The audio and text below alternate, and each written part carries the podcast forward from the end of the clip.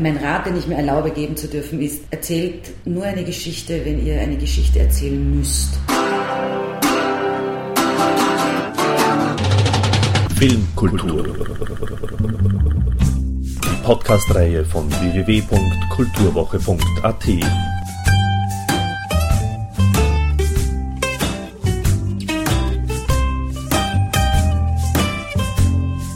Präsentiert von Manfred Horak. In dieser Episode spreche ich mit Mercedes Echerer über die Wichtigkeit des Drehbuchs, über Filmförderung in Österreich und welche Möglichkeiten es innerhalb der EU gibt, bis hin zu dem, was sich das Publikum vom Festival EU XXL Filmschau mitnehmen kann bzw. soll und bis hin zum überwältigenden Erfolg des Independent-Films bei der Oscarverleihung 2009. Jetzt gibt es ja auch immer wieder große Erfolge mit, mit österreichischen Filmen, aber die Film, österreichische Filmwirtschaft und Anführungszeichen ist ob der oft nicht vorhandenen Filmförderungsmittel oder nicht gerade sehr zufrieden. Ist, ist das irgendwie ein Missverhältnis sozusagen? Einerseits der künstlerische Erfolg, andererseits der Förderungsmisserfolg. Wäre da nicht mehr möglich? Oder sollte man sich da eher auch an das quasi amerikanische Prinzip orientieren, der freien Marktwirtschaft im Film? Also in der freien Marktwirtschaft, glaube ich, könnte heutzutage kein Land in Europa wirklich toll realisieren, weil das einfach mit Kosten verbunden ist. Und ähm, das, das Erobern von Märkten außerhalb des eigenen Territoriums eine Wichtigkeit hat wie kaum je zuvor.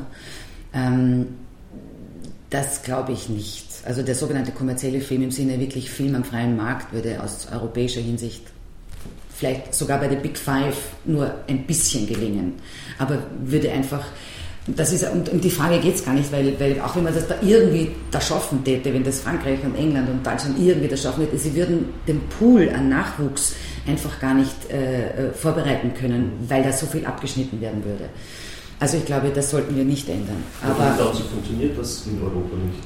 Ähm, es hat ja mal funktioniert. Es ist, glaube ich, schauen Sie, das Theater hat man, äh, ich weiß nicht wie oft in den letzten Hunderten von Jahren tot gesagt, ganz speziell im 20. Jahrhundert und mit dem Aufkommen des Kinos und mit dem Fernsehen, das Theater ist tot vorbei. Also schauen wir uns das Theater an. Es gibt zwar natürlich überall oder in vielen Orten budgetäre Probleme, aber das Theater ist lebendig. Das Theater wird nicht umgebracht werden. Und genauso, glaube ich, ist es auch mit dem Film. Der Film, das Kino an sich äh, hat ja auch seine, seine Schwankungen erlebt, seine äh, Highlights und auch seine Talfahrten.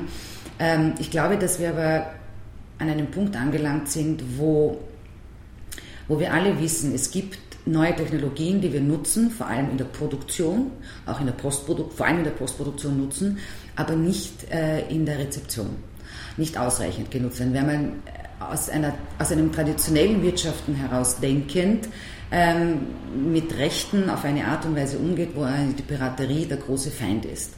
Es gibt aber wunderbare Gegenmodelle, wo man sagt, ich habe überhaupt nur Piratiertes und, oder die Community produziert selber eigentlich und es funktioniert. Es gibt auch aus den USA zig, zig Stellungnahmen, wo man sagt, auch in der Musik, ich nehme das in Kauf, was piratiert wurde, weil dadurch ich die beste Gratiswerbung habe.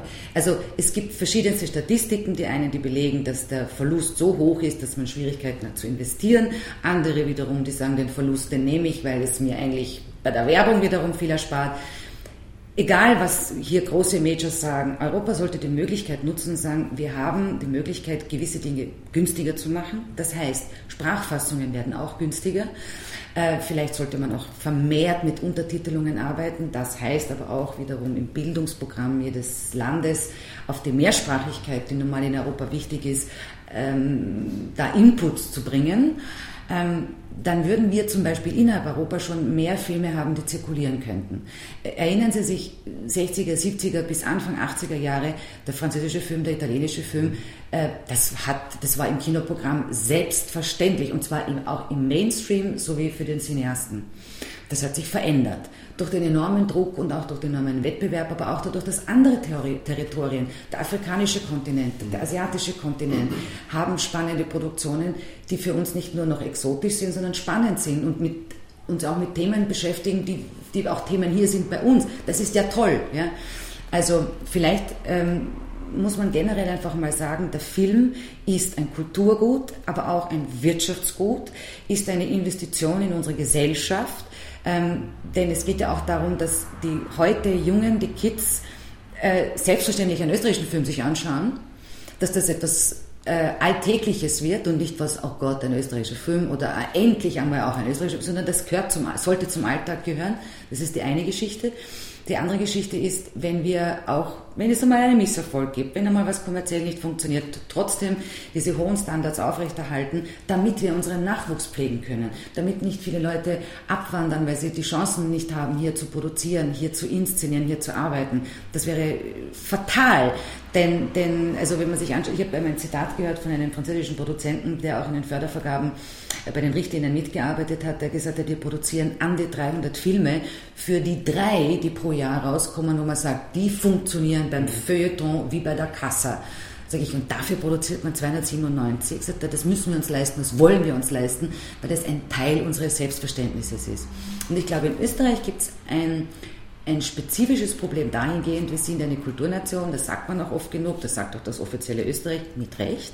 Aber diese Traditionen sind so alt, dass zu der Zeit der Film ja noch nur ein kleines Etwas war.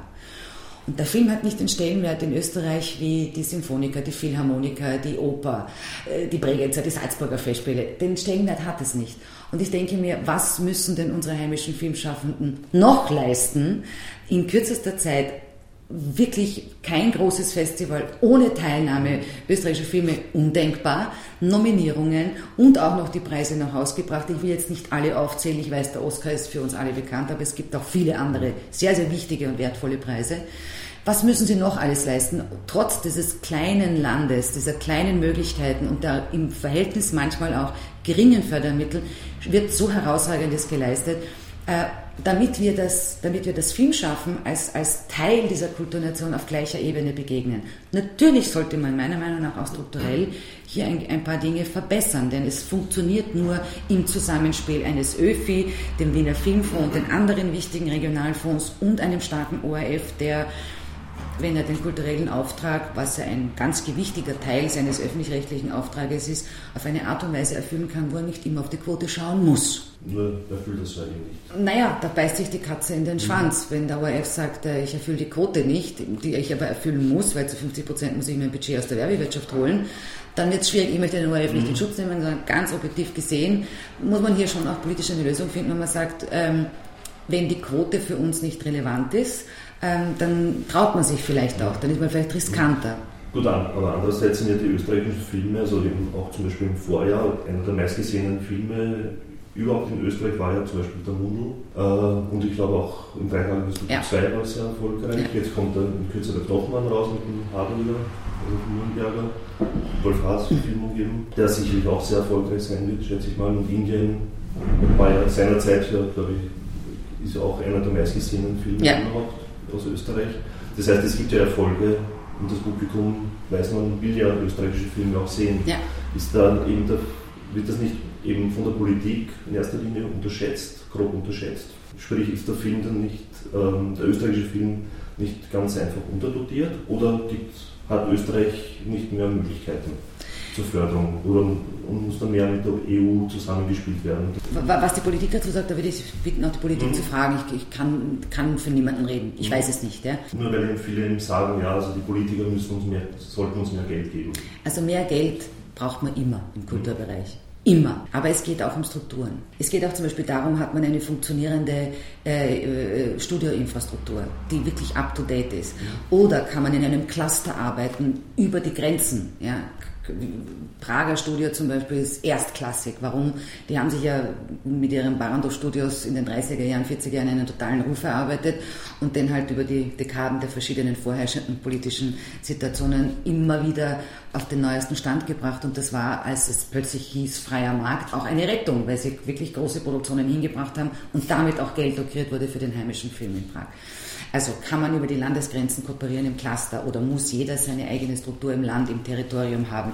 Das betrifft genauso die gesamte Postproduktion, nicht nur die Produktion.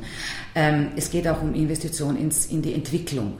Muss wirklich jedes Drehbuch, das eingereicht wurde, auch verfilmt werden? Damit Gottes Willen bitte mich nicht falsch verstehen. Ich denke einfach, dass Drehbuchautoren die Möglichkeit haben sollten, sich auszuprobieren und zu sagen, ich schreibe jetzt ein Drehbuch und wenn es wirklich gelingt, mit dreimal umarbeiten, wenn man ein Anfänger ist oder ein, ein Newcomer, Förderprogramme ist, äh, unterstützt von, von äh, der, der wunderbare Hilfe, die da auch vom Drehbuchforum kommt, von erfahrenen Dramaturgen, von erfahrenen Autoren. Ja? Und es wird überarbeitet. Vielleicht hat aber dieser Prozess so lange gedauert, dass, man, dass das Thema nicht mehr aktuell ist. Das kann ja passieren. Ja? Als ein Beispiel, dass man dann nicht genötigt ist, weil man bereits in die Entwicklung eines Drehbuches so viel investiert hat finanziell, das jetzt auch verfilmen zu müssen. Also es ist ein winziger Aspekt. Es gibt viele Punkte, wo man sagen kann, wir sollten einfach mal arbeiten dürfen. Investiert in Arbeit, die muss nicht immer am Schluss das Ziel dastehen, hunderttausende Menschen haben es gesehen. Das sollte das Ziel sein. Aber wenn man, uns, wenn man Kreative nötigt, das muss das Ziel werden, dann ist man immer in einem Zugzwang und einem Druck. Und man darf nicht einfach einmal auch daneben hauen. Das muss auch einmal etwas schief gehen dürfen. Ja? Und das, ähm, da glaube ich, da, da wären Möglichkeiten, die man noch nicht ausgeschöpft hat. Wie weit schöpft der österreichische Film die Mittel der EU aus? Also ich glaube, da gab es und gibt es immer noch ein bisschen Missverständnisse, indem es Förderprogramme gibt äh, seitens der EU im gesamten Kulturbereich, nicht nur Film, äh, entsteht so dieses Bild, aha, ich kriege aus äh, Österreich vielleicht kein Geld oder nur ein bisschen was, ich hole mir das aus, aus Brüssel. Also so läuft es nicht. Und beim Film schon gar nicht. Äh, in, die, in die Filmproduktion selber gibt es keine Förderprogramme. Die Förderprogramme sind ausschließlich für die Zirkulation der Filme ja. über die Landesgrenze gedacht. Das ist das berühmte Mediaprogramm. Da nimmt Österreich sehr stark teil daran, das ist auch gut so. Das ähm, die Logos, ja. Ja, genau. Ja, also Media ist auch wirklich so, dass neun von zehn europäischen Filmen ohne die Mediaförderung den Sprung über die Landesgrenze schwieriger, wenn gar nicht manchmal schaffen würde. Also das ist ein Programm, das sich wirklich bewährt hat. In der Administration könnte es trotzdem einfacher sein, weil viele sich diesen Prozess der Einreichung nicht antun können, weil du brauchst dafür einfach einen Mitarbeiter drei Monate, der 20, 15 Stunden nur dafür, das ist, also Administration vereinfachen, das könnte durchaus auch ein, ein Anstoß aus einem kleinen Land kommen, weil Europa sagt gleiche Chancen. Ja? Jetzt ist aber ein, ein, ein sogenannter Small and Medium Enterprise, also ein kleiner Mittelbetrieb aus der deutschen Perspektive, eine ganz andere Größenordnung als aus der österreichischen Perspektive. Und da würde ich mir wünschen, dass gerade von den kleineren Ländern da ein Anstoß kommt im Bereich der Kultur, da doch mal zu überdenken, was heißt denn Klein- und Mittelbetrieb? Was heißt unabhängiger Produzent? Ja? Weil gleiche Chancen heißt nicht automatisch gleiche Chancen, wenn diese Kriterien und Begriffe einfach ganz unterschiedliche Grundvoraussetzungen haben. Das wäre ganz wichtig, finde ich. Und der Dokumentarfilm ist da, da ähnlich zu betrachten wie ein, ein Spielfilm bei all diesen ja, ja, wobei ich sagen muss, dass der Dokumentarfilm traditionell in Österreich einen sehr, sehr guten Stellenwert hat. Ähm, und auch immer mehr Dokumentarfilme fürs Kino produziert werden. Und das wäre, das habe ich jetzt vermehrt gehört in den letzten zwei, drei Jahren, also wir, Entschuldigung, die heimischen Dokumentaristen, möchte mich da jetzt bitte nicht mit falschen äh, Lorbeeren kränzen. Nein, das gebührt und den Dokumentaristen, die hier arbeiten, die vom, aus, aus Österreich herausschöpfen, Motivation waren und sind für Dokumentarfilmer äh, ihre Filme fürs Kino zu produzieren und nicht fürs Fernsehen. Und das finde ich toll. Also, dass Österreich hier so einen Ruf hat, dass die österreichischen Dokumentarfilmer diesen Ruf genießen, dass sie diese Vorreiterrolle haben, diese Motivation haben, das ist, das ist ganz, ganz toll. Das, das freut mich sehr. Vielleicht, ähm, weil ja doch von der Tradition her wir Österreich ja doch immer schon in, ja, diesen Part auch hatte, glaube ich, oder? Es ist eine andere Form der Aufarbeitung, also wo sehr früh ähm, die filmischen Mittel genutzt wurden, um, um etwas aufzuarbeiten. Ja, also mhm. vielleicht manchmal sogar bevor äh, eine öffentliche Diskussion zu einem Thema entstand. Also wunderbar Schlögelmüll, ja? Postadresse Schlögelmüll von Egon Hummer oder ein verlorenes Land, Allensteig. Ja? Da hat man einfach, das ist, glaube ich, eine österreichische Tradition, man hat etwas filmisch aufbereitet, noch bevor es eine öffentliche Debatte war. Und bei Allensteig ist es auch noch dazu in eine politisch heiße Phase, äh, in einer politisch ja. heißen Phase passiert. Und dadurch hat der Film noch mehr an Stellenwert gewonnen. Und diese, diese, äh, dieses Faktum, ja, ähm, das hat sich das hat einfach, äh, ähm, wie soll ich sagen, das ist eine Motivation für viele, die sagen, aha, da wird etwas filmisch aufbereitet, was noch gar kein Thema ist. Und vielleicht dauert bei manchen Filmen, das dauert es manchmal auch ein bisschen länger, bis sie dann wirklich den Hype haben, der ihnen eigentlich zustünde von Anfang an, weil dann plötzlich eine Öffentlichkeit bereit war, dieses Thema überhaupt aufzugreifen. Ich glaube, das ist, es ist eine Form des sich Wehrens. Filme, dokumentarische Filme ähm, über Themen zu machen, wo wir sagen, hm, da gibt es irgendwie noch keine, keine, keine Plattform, keine, keine Grassroots, da ist noch kein Gegenüber, das ist so schwammig. Ich fange mal an damit. Ja. Ich glaube auch, dass Dokumentarfilme in Österreich schon auch aus einem sich wehren oder aus einem sich gegen etwas auflehnen, äh, immer nur auch entstanden sind. Das Drehbuch ist auch beim Dokumentarfilm sehr wichtig. Gibt es da andere Regeln im Vergleich zum Spielfilm? Ähm, ich glaube, das ist sehr, sehr individuell. Es gibt auch beim Spielfilm Filmemacher, die. Also gibt es überhaupt Regeln beim Drehbuch zu verfassen? Oder? Nein, das kann man so nicht sagen. Es gibt vielleicht äh, ein paar Stoßrichtungen, wo man sagen kann, das ist eine, so eine, eine gewisse Einheit. Ja. Also das ist, es gibt sowohl beim, beim Spielfilm als auch beim Dokumentarfilm Drehbücher, die sind am Anfang komplett fertig und auf alle Eventualitäten wurde Rücksicht genommen. Und genauso gibt es in beiden Genres äh, Drehbücher, die sehr, sehr viel zulassen die eine große Offenheit der, für, die, für die Intuition des Filmschaffenden vor Ort erlauben und der, wo man vieles, was, was, was vielleicht auch per Zufall, unter Anführungszeichen, passiert, einfangen lässt und dann entsteht der Film eigentlich erst am Schneidetisch. Ja. Also diese zwei großen Gruppierungen gibt es aber in beiden Branchen. Und das ist, glaube ich, sehr individuell. Man kann auch nicht sagen, jener Regisseur oder jener Autor arbeitet immer so. Ich glaube, das kommt sehr stark auf das Thema des, des Stoffes an. Ähm, der, der Moritz Bleitler hat nochmal gesagt, ähm, Leute kauft sich Kameras, geht raus und dreht einen Film, mhm. so stark verkürzt halt irgendwie.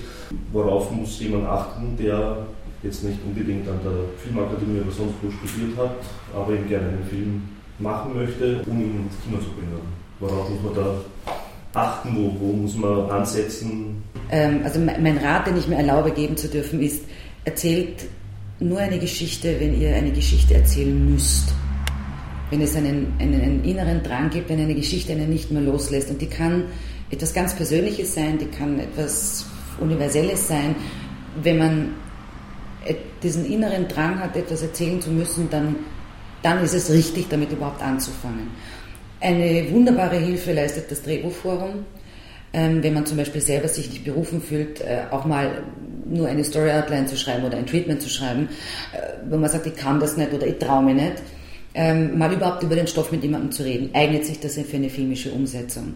Also es gibt hier Hilfe, die man in Anspruch nehmen sollte, unbedingt um nicht sich vielleicht irgendwohin zu verrennen. Und ich glaube, wenn man einmal vier, fünf, zehn Seiten von seiner Idee auf einer Basis verschriftlicht hat, wo man sagt, okay, das ist lesbar, das ist verständlich, das widerspiegelt genau das, was ich fühle, was ich denke, dann ist es sicherlich sinnvoll, auch wiederum mittels Hilfe durch ÖFI, durch Drehbuchforum, mal mit Produzenten zu reden und sagen, ist das ein Stoff, an dem jetzt Interesse besteht? Weil wie gesagt, ohne einen Produzenten ist die beste Idee, die man hat in seinem Kämmerlein, ja auch nicht, äh, wird sich nicht wirklich entwickeln. Aber es gibt professionelle Hilfe und ich rate eben, sie in Anspruch zu nehmen, auch bei dem, wenn man noch so ein großes Talent hat, ich glaube, Hilfe, ähm, ein bisschen einen Leitfaden kann jeder brauchen. Abschließend noch, was soll das Publikum von Ihrem Festival sozusagen übers Jahr mitnehmen? Also die, die Branche, das, äh, die uns beim Forum besuchen, wünsche ich mir, dass sie die Kontakte, die sie knüpfen, ähm, wie, wie, wie Pflanzen behandeln, die müssen einfach regelmäßig gegossen werden und brauchen auch Licht. Dass sie die Erfahrungen, die sie dort ausgetauscht haben, auch weitergeben, denn der Erfahrungsaustausch ist das Um und Auf im Kreativprozess genauso, aber auch wie im politischen, Gestalt, politischen Gestaltungsprozess. Es ist ja auch so, wenn man, je mehr man weiß, äh, umso weniger lässt man sich ein X für ein U vormachen. Das stärkt. Das ist eine Art von Feedback, die einem niemand nehmen kann. Und sich dessen auch bewusst zu werden. Das finde ich, das würde ich mir wünschen vom Publikum. Und dass sie, das wäre eigentlich das EOXXL Forum Publikum, das, ich, das würde ich mir in erster Linie wünschen. Ja, und beim Publikum, das dann die Filme sich anschaut und vielleicht darüber hinaus auch das eine oder andere Werkstattgespräch neugierig kennenzulernen, ein bisschen hinter den, hinter den Vorhang, hinter die Leinwand zu schauen ähm, dass sie die, von den Geschichten berührt, in irgendeiner Form ist man berührt, sei es äh, seelisch, sei es äh, intellektuell, ähm, das auch kommunizieren in ihrem engsten Umfeld, denn ich glaube, dass das wichtig ist. Kino ist nach wie vor, so wie das Theater, ein Treffpunkt, um ein Thema, das man präsentiert bekommt, ähm, mit in sich weiterzuentwickeln, mit anderen darüber zu reden, sei es auch mit Kritik, also mit konstruktiver Kritik, es muss einem ja nicht alles gefallen, aber dass das, dass das nicht eine, eine abgeschlossene, hermetisch abgeschlossene Geschichte ist. Kino lebt. Aber dazu braucht es ein Publikum, das bereit ist, auch darüber zu diskutieren und das zu kommunizieren. Und im besten Falle kommen am nächsten Tag noch mehr Leute, weil es am Arbeitsplatz gehört haben oder von der Nachbarin oder beim Einkaufen gehört haben, da war gestern doch. Ja. Und das kann Kino und wenn es das im Rahmen unseres kleinen Festivals in Krems auch kann, dann kann ich nur sagen, danke. Danke. Eines dennoch, die Oscarverleihung. Und da hat sie, hat, ja, hat sie ja gezeigt, dass der kleine Film, also mit der Low Budget sozusagen, sich gegenüber den groß dotierten durchsetzt. Mhm. Äh, wie, wie, ist da Ihr Resümee, Ihre Gedanken zu dieser Entscheidung der Academy? Also äh, zuallererst möchte ich immer sagen, ich gratuliere dem gesamten Stab und allen voran dem Götz zu dieser Krönung seiner Arbeit, die Nominierung. Äh, das ist einfach ja, großartig, dass der kleine goldene Mann dann äh, nicht äh, von ihm mit nach Hause genommen werden konnte. Ähm, ich glaube, das tut jetzt seiner Leistung und der Leistung des ganzen Teams keinen Abbruch. Es war eine großartige Leistung bis hierher und der Film hat Wunderbares getan. Ja, auch nominiert zu werden. Man darf auch nicht ganz vergessen, das hat ja auch ein bisschen, ähm, man überlegt ja, eine Akademie überlegt ja auch schon wieder aus dem kleinen Land überhaupt jemanden zu nominieren. Also ich glaube, dass, da hat der Film auch schon gegen Skepsis, Vorurteile und vielleicht äh, manche Strategien schon mal gewonnen und das ist großartig. Ja, also ihm gebührt, ihm und dem ganzen Team ganz, ganz viel Ehre. Generell zu dem Ausgang, ich, man sieht jetzt, was äh, in den 80ern, 90ern begonnen hat, nämlich dass der sogenannte Indie-Film auch in Amerika sich begonnen hat durchzusetzen dass die ersten Nominierungen kamen und vermehrt kamen und auch gewonnen haben. Das heißt ja, jeder Gewinner nimmt ja wiederum auch einen Platz in dieser Academy ein und hat ein Stimmrecht. Und ich glaube auch, dass unter anderem ein Grund für die Nominierung von Revanche der Umstand ist, dass immer mehr Independents in der Akademie sitzen und die einfach äh, wie wir alle wissen, einfach einen anderen Blick haben wie Majors, andere Ziele haben, andere Grundvoraussetzungen mitbringen, andere Ansprüche mitbringen, andere Maßstäbe mitbringen. Und dass sich das jetzt auf eine Art und Weise vermengt hat, so dass das Radl nicht mehr so einfach rennt, wie es die letzten vielen, vielen Jahre gelaufen ist, sondern plötzlich so äh, holpert und äh, beginnt andere Richtungen anzunehmen, das finde ich spannend und toll, weil es natürlich auch wiederum einen Rückfluss hat auf die, auf die Arbeit in Europa oder auf andere, andere Territorien. Eben kleiner Film, Low Budget, äh, nicht abgestimmt bis ins letzte Merchandising-Produkt, sondern wirklich die künstlerische Arbeit doch wieder mehr in den Vordergrund rückt, wobei ich das den Majors nicht absprechen möchte. Ja. Aber da steckt einfach eine andere Kette noch dran, mhm. ähm, die hier Gott sei Dank nicht so stark ist oder, oder manchmal sogar noch gar, gar nicht vorhanden ist. Und das finde ich, finde ich wichtig, weil bei allen Möglichkeiten eine Wertschöpfung auszunützen, ob eines Produktes, ja, das Produkt heißt in dem Fall Film, was ich gut finde, weil je mehr Geld man in der Wertschöpfung äh, lukrieren kann, umso mehr kommt ja dem Film auch wieder zugute ähm, muss man auch ein bisschen sich besinnen und sagen, was kostet denn heute wirklich etwas? Thank you and good night.